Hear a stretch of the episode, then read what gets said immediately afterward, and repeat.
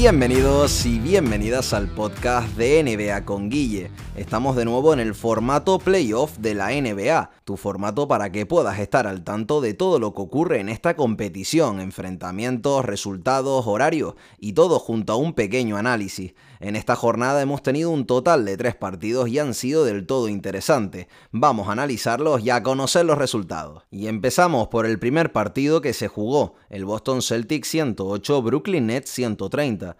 Ambos equipos salieron con los mismos titulares que jugaron el primer encuentro de esta serie, y a Brooklyn se le puso de cara muy rápido el partido gracias a Kyrie Irving y si hubo movimiento de balón. Acaparaba la defensa de los Celtics para buscar el tiro liberado a sus compañeros. Aún así el marcador no era muy abultado y los Celtics seguían la estela del partido, pero un buen Joe Harris rompió esa dinámica anotando 16 puntos en el primer cuarto y haciendo un parcial de 18 a 0 y creando ya las primeras ventajas notables para los Nets que llegaban a descanso con un marcador favorable de 71 a 47. La mala suerte se cebó de nuevo con Boston, ya que Jason Tatum tuvo que salir del partido debido a un golpe en la cara, concretamente en su ojo derecho, y este no regresaría al encuentro. El resto del partido fue en la misma tónica, incluso Blake Griffin se animó a ser el de hace años, reventando el aro a base de mates y hundiendo todavía más a Boston, que no conseguía engancharse por algún lado al encuentro. Por parte de los Nets, el máximo anotador fue para Kevin Durant, que estuvo fenomenal a ambos lados de la cancha,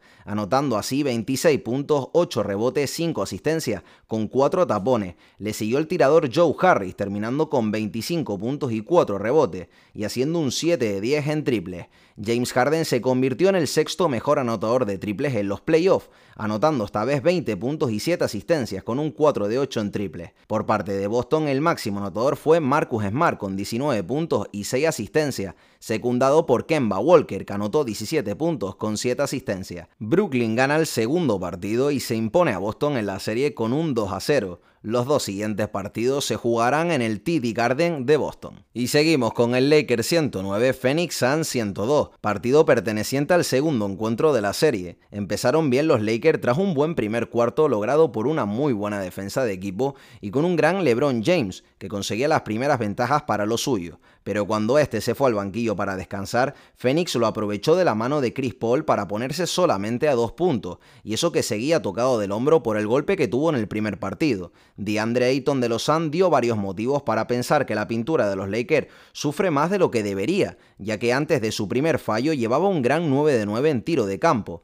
logrando así más de un 90% en tiro de campo entre los dos partidos, una barbaridad. El tercer cuarto empezó como el inicio del encuentro. Los Lakers eran superiores y conseguían un buen parcial de 1 a 10, para alejarse en el marcador y colocarse con una ventaja de 15 puntos. Pero esto es baloncesto, y enseguida Phoenix le dio la vuelta con un parcial de 13-5, quedándose a 3 puntos de desventaja con menos de 9 minutos por jugarse. Pero Anthony Davis se encargó de hacer olvidar su mal primer partido y conseguía mantener la ventaja para los Lakers, haciendo 14 puntos en el último cuarto, acompañado por un triple de LeBron que hizo muchísimo daño.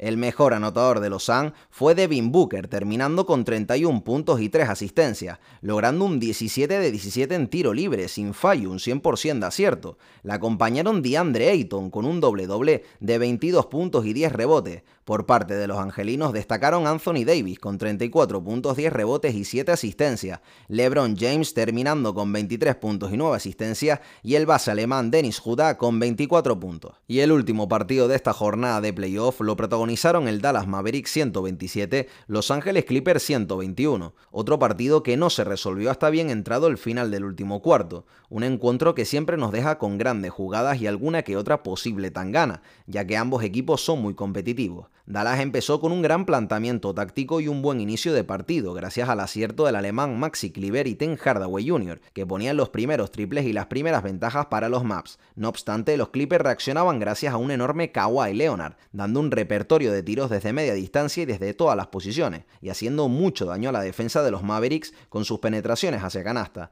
batiendo su récord personal de puntos anotados en un cuarto de playoff. Terminó con 18 puntos. El segundo cuarto fue una batalla entre Luca y Kawhi, con ambas defensas de equipo un poco desaparecidas, llegando a un 73-71 a final de la primera parte a favor de los angelinos. Kawhi terminó con 30 puntos y daba la sensación de que no iba a quitar el pie del acelerador. Tim Hardaway salió enchufadísimo en la segunda parte y lograba un buen tercer cuarto para poner alguna ventaja mayor para Dallas, que seguían creyendo en sí mismos para llevarse el partido. Y es que Dallas cuando es constante desde el triple es un equipo totalmente diferente, y en esta serie todos los jugadores están a un grandísimo nivel. Kawhi lo intentó pero se vio un poco solo, Terminó así con 41 puntos, 6 rebotes y 4 asistencias, secundado por Paul George con 28 puntos y 12 rebotes, y un gran Reggie Jackson desde el banquillo que terminó con 15 puntos. Por parte de Dallas, Lucas estuvo en modo MVP, anotando 39 puntos, 7 rebotes y 7 asistencias. Fue muy bien secundado por Hardaway Jr. y sus 28 puntos con 5 asistencias, logrando un 6 de 8 en triple,